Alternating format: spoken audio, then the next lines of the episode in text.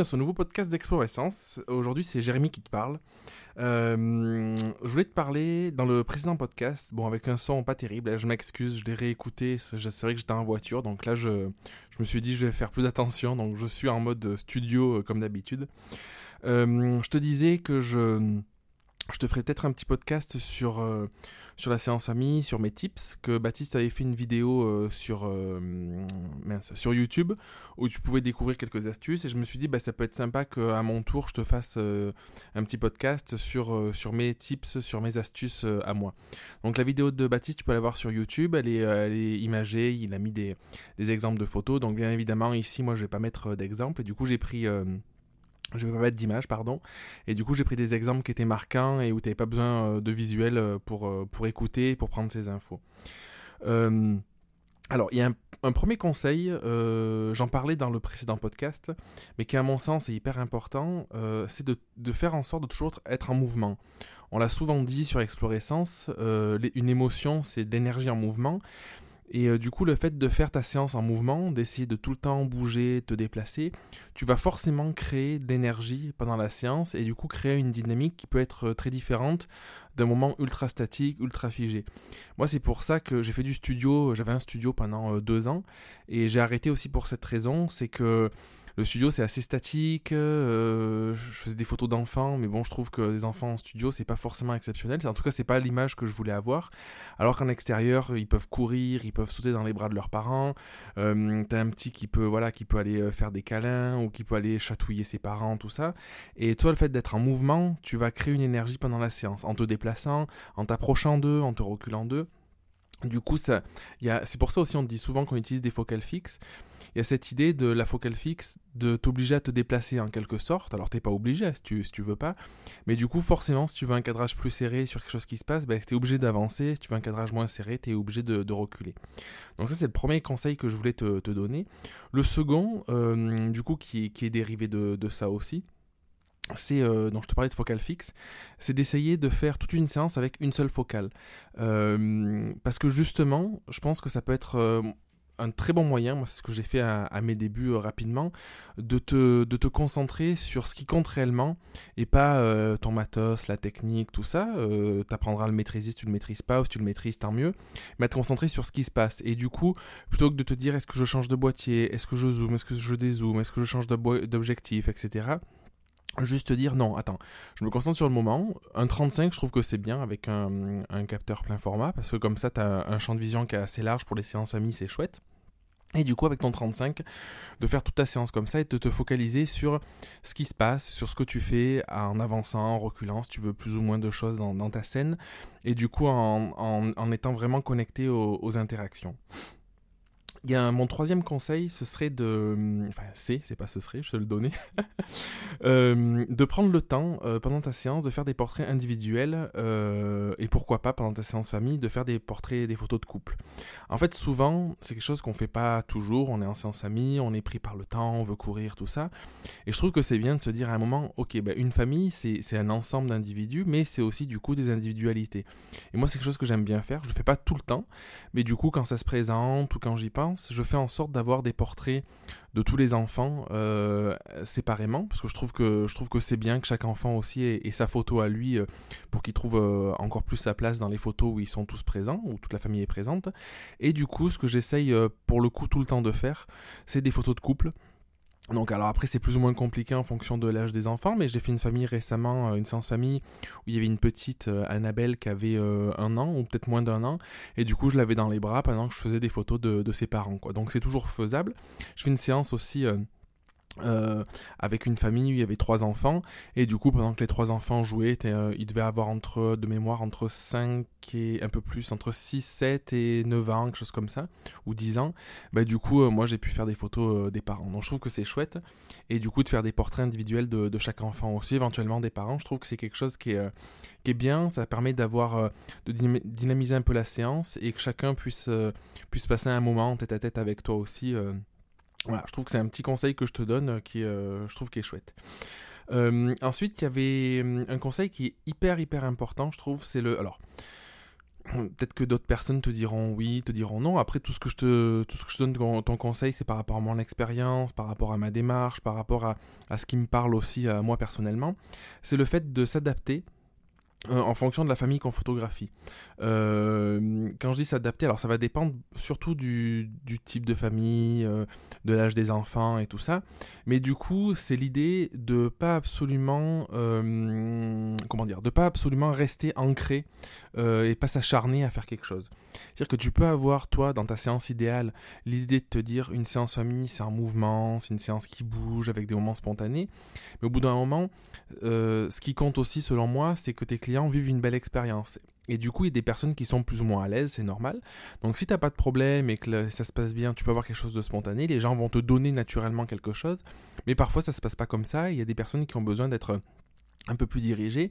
Et donc c'est dans le sens de, de, de, de, t'adapter, c'est de sentir quand ces personnes ont besoin plus ou moins que tu interviennes ou d'être plus ou moins posé, et du coup de, de, leur offrir quand même une belle expérience, euh, malgré le fait qu'ils soient plus ou moins à l'aise en photo, avec un résultat final qui, qui sera chouette.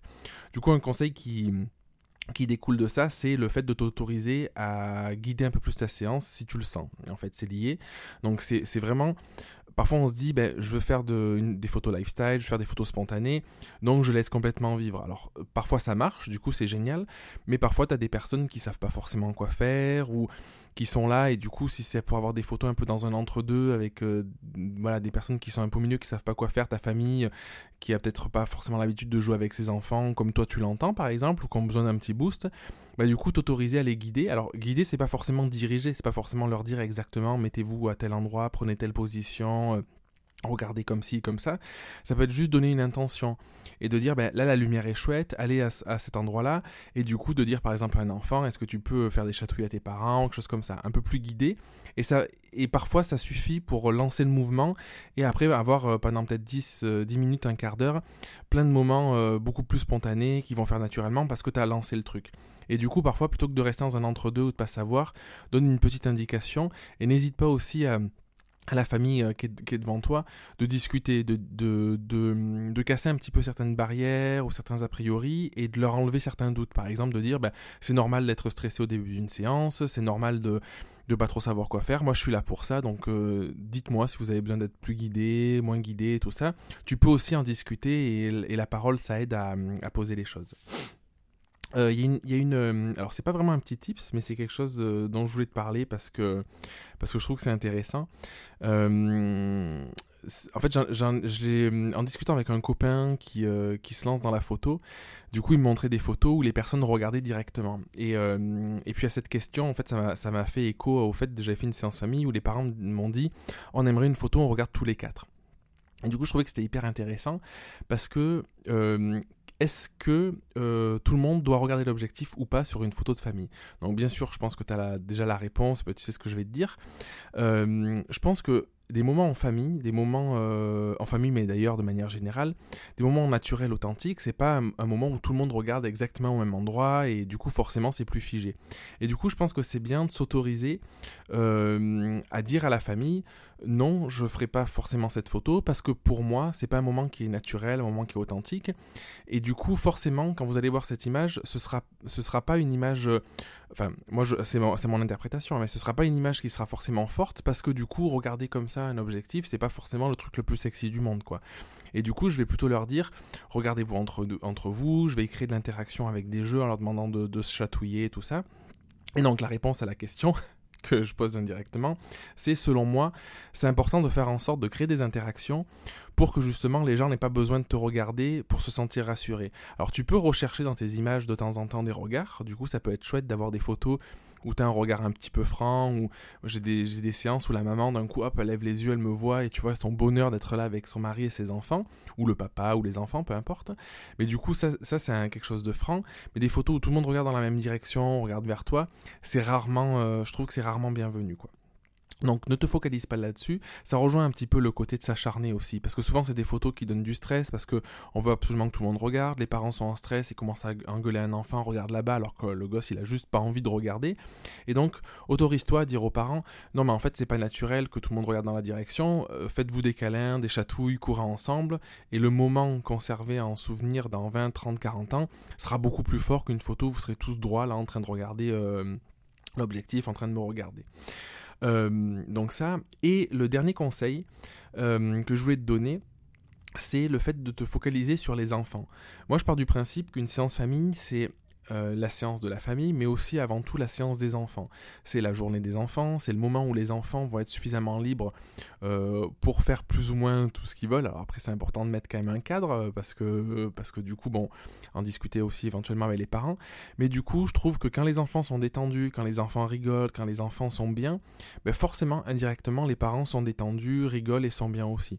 Alors c'est pas toujours le cas peut-être, mais, mais je te garantis que si tu mets ton énergie non pas sur les parents, mais sur les enfants en essayant de les faire rire, tout ça, tu vas voir les parents qui vont raisonner par effet miroir et qui vont avoir un énorme sourire en voyant leurs enfants courir ou s'amuser ou en venant faire des chatouilles, et ils se soucieront plus du tout de toi. Et c'est là, je trouve, où c'est euh, où c'est vraiment intéressant, c'est que du coup, tu te, tu te détaches de, un petit peu de ta présence, parce qu'on ne peut pas faire 50 000 trucs à la fois, et si les parents sont en train de jouer avec les enfants, parce que du coup, tu te focalises, tu focalises ton énergie sur eux, ben forcément, ils seront moins là, peut-être stressés à te regarder ou à pas savoir quoi faire. Donc voilà, je voulais te donner quelques conseils, donc il y en a plein, hein, euh, c'est infini, mais du coup j'ai euh, de lister les conseils qui selon moi sont utiles, ceux, ceux auxquels, euh, ceux que j'aurais aimé avoir éventuellement à mes débuts en, en, séance famille, et ceux que j'utilise aussi régulièrement.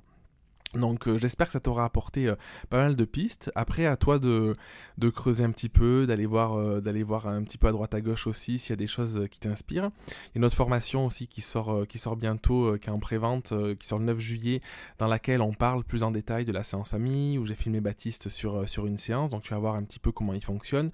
Moi, je te commente des séances aussi, je te parle de ma démarche, voilà, on te, on te, montre, on te montre énormément de choses sur tout ce qu'on fait en séance famille, un petit peu toute notre démarche finalement, euh, avec pas mal de vidéos tips sur euh, comment, interagir, comment euh, positionner aussi un petit peu par rapport à la lumière et tout. Donc, si t'es intéressé, je te mets le lien en description. Et puis sinon, voilà, va book une séance avec une famille, offre-la à des amis, va faire des photos, confronte-toi à ça, essaye de te créer ta séance à toi, celle qui, celle qui t'inspire et, et tu seras forcément bon là-dedans parce que justement euh, tu le feras avec le cœur et tu prendras, tu prendras plaisir à le faire. Je te dis à très vite pour un prochain podcast et puis euh, en attendant, euh, je te souhaite une bonne journée, une bonne soirée ou je sais pas à quel, à quel moment tu, tu l'écouteras. Allez, à bientôt. Tu aimé le podcast? Pense à t'abonner sur SoundCloud ou Apple Podcast. Et on serait hyper heureux si tu pouvais nous laisser un avis pour nous aider à nous faire connaître. On t'embrasse.